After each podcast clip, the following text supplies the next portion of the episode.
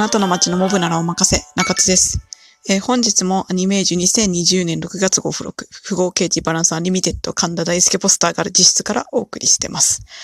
えーさて今週はトークテーマに沿ってお送りしているんですけれども、早速トークテーマいきたいと思います。えーそのトークテーマはこちら。オールバックとポーカーフェイス。えー月曜日から様々なポーカーフェイスのね、あの、オールバックについて語ってきたんですけれども、えっと、まあ、今日はオールバックなキャラクターの性格。まあ、大体結構オールバックもポーカーフェイスも内面に踏み込む、あの、性格とつながる要素がありますねっていうのを昨日の夜フォロワーさんと話していたんですけれども、まあ、その中で、あの、オールバックなキャラが持つ要素として、性格の要素として、スタンダードなところの、真面目に付随しがちなポーカーフェイスの要因、まあ、感情表現が苦手っていうところに着目したいと思います。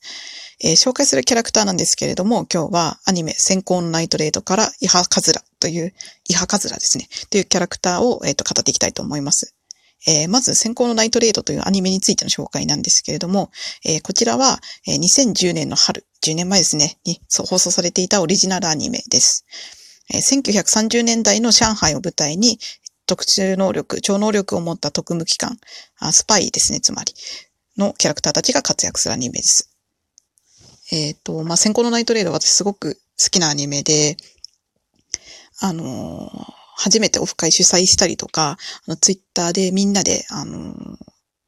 リアルタイム実況っていうんですかね、アニメ見ながらこうつぶやいてっていうのをやったりとか、あと、まあ、ピクシブで絵描いてる人とかをめっちゃブックマークしたりとか、まあ、いわゆるオタク活動的なところをすごくたくさんやった。まあ、そこから結構いろいろやるようになったっていうような、まあ、転換期、私のオタク人生の転換期にあるようなアニメです。いやー、すごくいい、面白いアニメなんですけれども。で、まあ、そのイハカズラっていうキャラクターは、まあ、どういうキャラクターかっていうと、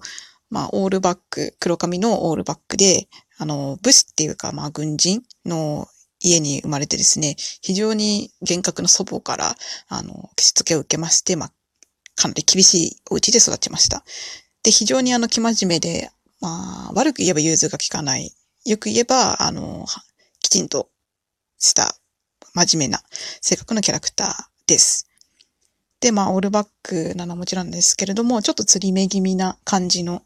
あのー顔立ち綺麗っちゃ綺麗なんですけど、そう、あの、優しいとかいう印象はあんまり受けない顔してます。ちなみに CV は浪川大輔、低い声の浪川大輔です。とてもかっこいいです。で、あのー先行のナイトレードなんですけど、あの、キャラクターデザインが実は、あの、不合刑事のアニメと一緒でして、あの、えー佐々木慶吾さんっていう人がキャラクターデザインをしてます。で、あの、不合刑事の神戸大輔とこのイハカズラの画像を並べたときに、うん。佐々木さん、こういう顔が好きなのかなっていう感じの、なんか、ちょっと、お、おみたいな。成功ナイトレ、成功ナイトレードが好きだったものとしては、いやー、佐々木さんでこの顔かー、みたいな思うところがあります。あー、そうね、みたいな。で、まあちょっといろいろ思うところがある、あ思うところがあったりします。まあっていうところは置いといて、まあ、イハカズラ、まあ、表、まあ、ポーカーフェイスなキャラクターなのはもちろんですね。で、あんまりこう笑ったりしないというか、常に無表情っていうところで非常にスタンダードなポーカーフェイスのキャラクターかなと思います。で、まあ、その、まあ、冷静っていうよりは、カズラはどっちかっていうと、まあ、性格が真面目で、まあ、厳しい家庭で育ってきたので、あまりこの表情、まあ、その、カズラと対比で置かれている三好葵っていうキャラクターがいるんですけど、その葵の方は結構軽薄、軽薄って言い方あれですけど、明るいというか、ひょうひょうとしてる感じで、こう、表情とかも結構出るようなキャラクターになってまして、まあ、それと対比でポーカーフェイスなカズラっていう構図になってます。まあ、それでそうですね。まあ、冷静とか、その、火曜日に紹介したリーフ、あの、竜と比べたら、やっぱり、単純に感情が表に出てこないっていう感じのキャラクターかなと思います。うん、で、あの、まあ、そこにはあんまりこう、存在としての優位とかはなくて、単純にこう、お堅いっていうところのポーカーフェイスかなと思いますね。で、このポーカーフェイス、まあ、ポーカーフェイスって基本的に、まあ、もちろんずっと無表情なのもいいんですけど、一つ、まあ、燃える要素というか楽しい要素としては、やっぱりその、ポーカーフェイスが崩れる時のドラマみたいなのがありますよね。まあ、例えば、笑うとか、こう、ずっと無表情で、なんか何を言っても響いてないような感じだった。感情を全然表に出さなかったのに、ふっとしたところで笑うみたいなのとか、思わず感情が溢れて泣くとか、なんかそういうこう、ポーカーフェイスからこう感情が溢れ出して表情ができるところっていうのは、このポーカーフェイスキャラクターを描く上で、めちゃくちゃ、あの、ドラマチックなというか、まあ、重要な要素になるのかなと思います。はい。で、まあ、イハカズラもまあ、そうですね。だんだんほだされるというか、まあ、その、特務機関スパイとしていろいろやっていくにあたって、まあいろんな表情を見せてくれる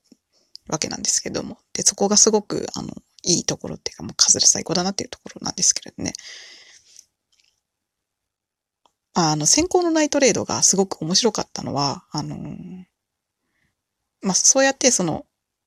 ポカフェイス崩れたりするわけですから、いろいろ周りの人から影響を受けてる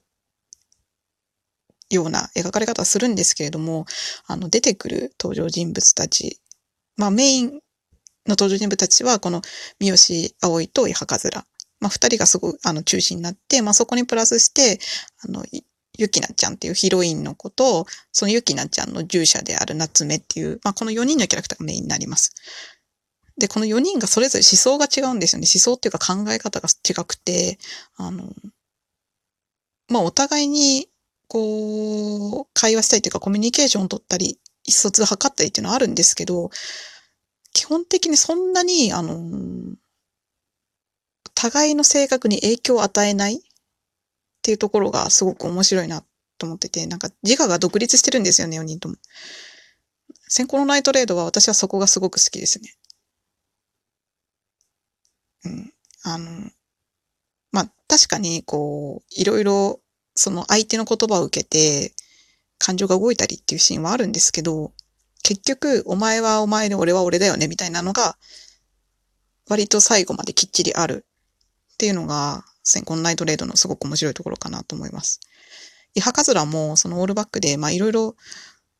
こう、感情が出てきたりっていうのはあるんですけど、そんなに最後まで、あの、こう、性格ガラッと変わって優しくなるとか、まあ、多少はあるんですけど、結局最後は自分の意志を貫くみたいなところがあるので、その真面目っていうか、軍事の家に生まれてみたいなところはそんなに変わらずに最後終わるっていう流れになってます。うん、私は割とその、やっぱそれぞれの自我を独立していてほしいというか、あの、全然性格とかその考え方が違うキャラクター同士が出会った時、コミュニケーションを取った時にどういう変化をするのかっていうのが好きなので、先行ナイトレードは本当に面白いアニメでした。うん、まあその感情表現が苦手っていうのは割と、その、まあ感情を出さないっていう意味では、冷静とか、冷徹な性格のとか、冷静な性格の隙を見せない系のポーカーフェイス、あの、リュウあのような、リュウさんのような、あの、キャラクターに近い、じゃ近いんですけど、まあ、どっちかっていうと、そこになんか立場の優位性みたいなのなくて、むしろちょっと人間としての弱さみたいなところが、まあ、別の側面から見るとあるみたいな感じの、あの、ポーカーフェスになるのかなっていうふうに、まあ、この数日、オールバックとポーカーフェスについて考えていて思いました。結構その見た目としては、冷静系の冷徹な感じのポーカーフェイスと、この感情表現が苦手のポーカーフェイスって似てる感じになるのかなと思うんですけど、割と内面探っていくと、まあ大きくそこは二つ、まあ差があるというか、結構こう、精神が強いか弱いかみたいなところ分かれるんじゃないかなと思います。で、それは多分、そのオールバックっていうのに付随するものとしても、その大きく二つ分かれて、まあ精神が強いオールバックと精神が弱いオールバックに大きく分けられるんじゃないかなと私は思ってます。まあ、精神が強いオールバックは多分カリスマっぽい感じとかがあって、まあ割と立場的にも優位に立ってるのかなって思いますね。で、まあ、立場が弱いオールバックってまあ、あんまりないかなっていう感じは確かにあるんですけど、どっちかっていうと真面目とか、そういう要素は、まあそんなに精神強くない。まあ強いキャラもいるのかなあんまり考えたことないんですけど。まあちょっとそ、そんなにこう、常に人を利用するとかそういう強さはない感じがしますね。で、私はこの二つのオールバックを分けたときに、大体あの眉毛がきちっと描かれている方が、その精神が強いオールバックで、眉毛が細い、まあ女性的なっていうか、眉毛が細く美人に描かれてる方が、その精神がそんなに強くない方のオールバックかなっていうふうに勝手に思ったりしてます。割と眉毛のあるオールバック、眉毛の細いオールバックっていう分け方を最近してるので、ちょっとそことそのポーカーフェイスのあの、原因、発露の回路が繋がってるのはちょっと面白かったなと。面白いなと思って、この数日間語っていました。なんか語っていく中で割と自分の中でそのオールバックとポーカーフェイスについて体系ができたので面白かったです。はい、あの、時間がなくなってまいりましたが、あの、今日はイハ、イハカズラについて語りました。あの、先行のナイトレイド本当に面白いアニメなので、結構歴史のこともしっかり絡めてきてて、あの、第二次世界大戦前後のあたりが、あの、よく描かれているので、いろんな人に見ていただければと思います。イハカズラすごく美人なオルバックですので、ぜひご覧ください。はい。以上です。